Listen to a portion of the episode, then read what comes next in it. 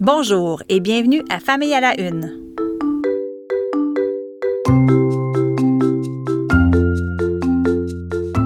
Mon nom est Maude Goyer et voici ce qui a retenu mon attention ces derniers jours dans l'actualité liée à la famille, à la parentalité et aux enfants.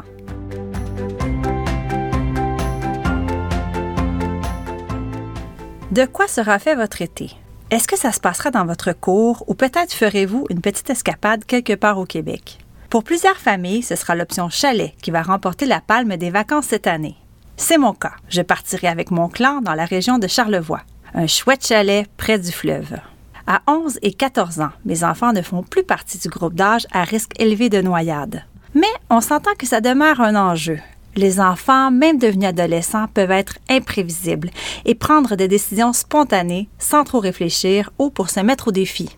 Or, saviez-vous que, selon un récent sondage, en début d'été, 84% des noyades se produisent sur les lacs et les rivières, selon la Société de sauvetage? Aussi, il ne faut pas oublier que votre famille et vous risquez de passer beaucoup de temps dans un environnement qui vous est peu familier. Ce que ça signifie, c'est que la prudence et la vigilance sont de mise.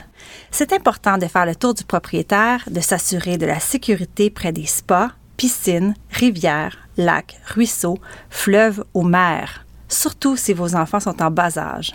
Il est essentiel de rappeler les règles de sécurité aux plus vieux et de constamment surveiller les plus jeunes. Sans être alarmiste, souvenez-vous que la noyade est la deuxième principale cause de décès par blessure chez les enfants de 1 à 4 ans et la quatrième cause de décès chez les moins de 14 ans selon la Croix-Rouge canadienne. C'est un sujet, malheureusement, d'actualité à chaque début d'été. Les enfants, venez souper. Soir après soir, il me semble que je répète la même rengaine à mes enfants. Je la crie plutôt et je récolte peu de résultats. Ils arrivent en chialant et se traînent les pieds, on dirait que je les dérange. Pourtant, le souper en famille, tous les quatre autour de la table, sans écran, c'est sacré, soir après soir. C'est une tradition, et ils le savent. C'est donc avec beaucoup d'intérêt que j'ai lu l'article du Washington Post sur ce sujet. Il pose cette question. Pourquoi nous, parents, avons tant de difficultés à attirer les enfants à la table le soir venu? En gros, selon l'auteur de l'article, qui est une éducatrice et une coach familiale réputée, les enfants ont souvent un trop plein d'énergie en rentrant de l'école. Ou alors, ils veulent se plonger dans un cocon avec leurs amis en ligne. C'est une façon de socialiser et c'est en quelque sorte réconfortant et relaxant pour eux. Elle suggère de tenir un conseil de famille pour discuter des enjeux ensemble. Comment peut-on et veut-on repenser la routine pour que les choses se passent autrement? Par exemple, est-ce que l'heure de repas est la bonne pour tout le monde? Comment pourrait-on se rappeler collectivement de cette heure de rendez-vous?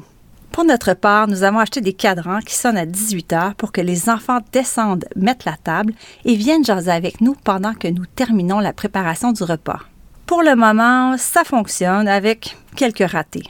Je me répète alors qu'il faut du temps pour changer des habitudes. J'essaie de rester positive en me répétant la règle des 3 C cohérence, constance, clarté. Disons que c'est une histoire à suivre.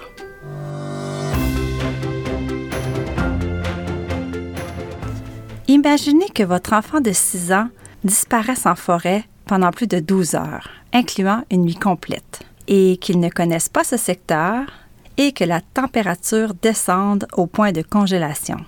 Ce cauchemar, Teresa Owen, une maman de 8 enfants âgés de 7 mois à 14 ans, l'a vécu. Son avant-dernier, Jérôme, a déjoué l'attention de son mari et elle alors qu'ils étaient en visite chez sa sœur au mois d'avril.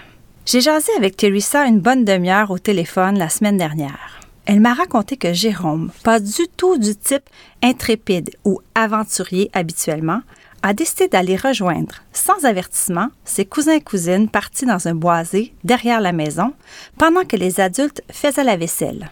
Quelques minutes plus tard, le groupe est revenu, mais sans Jérôme. Les trois adultes présents se sont mis à chercher partout, du jardin au grenier, en vain. Pas de traces du petit bonhomme. La police a donc été appelée en renfort et ce n'est qu'à 7h30 le lendemain matin qu'on a retrouvé Jérôme sain et sauf. Il se trouvait à environ 500 mètres de la maison. Il n'avait ni égratignure ni échymose. Il a marché 3 km en pleine forêt pendant la nuit s'est endormie dans une clairière, les mains dans les poches pour se protéger du froid, et a calmé sa faim en mangeant des jelly beans trouvés dans les poches de son manteau. Quel calme et quel courage. Et depuis cet incident, Teresa me dit qu'il n'a pas fait de cauchemar et ne semble pas traumatisé par son expérience. J'ai demandé à Teresa comment elle avait vécu cet épisode. Elle m'a simplement dit qu'elle était fière de son garçon et qu'elle était reconnaissante. Elle m'a aussi confié qu'elle refusait de se sentir coupable et qu'elle n'avait pas cherché à trouver un responsable ou à pointer qui que ce soit du doigt. En bref, je trouve que Teresa était aussi sereine et résiliente que son enfant. Elle n'a jugé personne, ni les autres, ni elle-même. Sur ce, je vous dis merci d'avoir été là et à bientôt.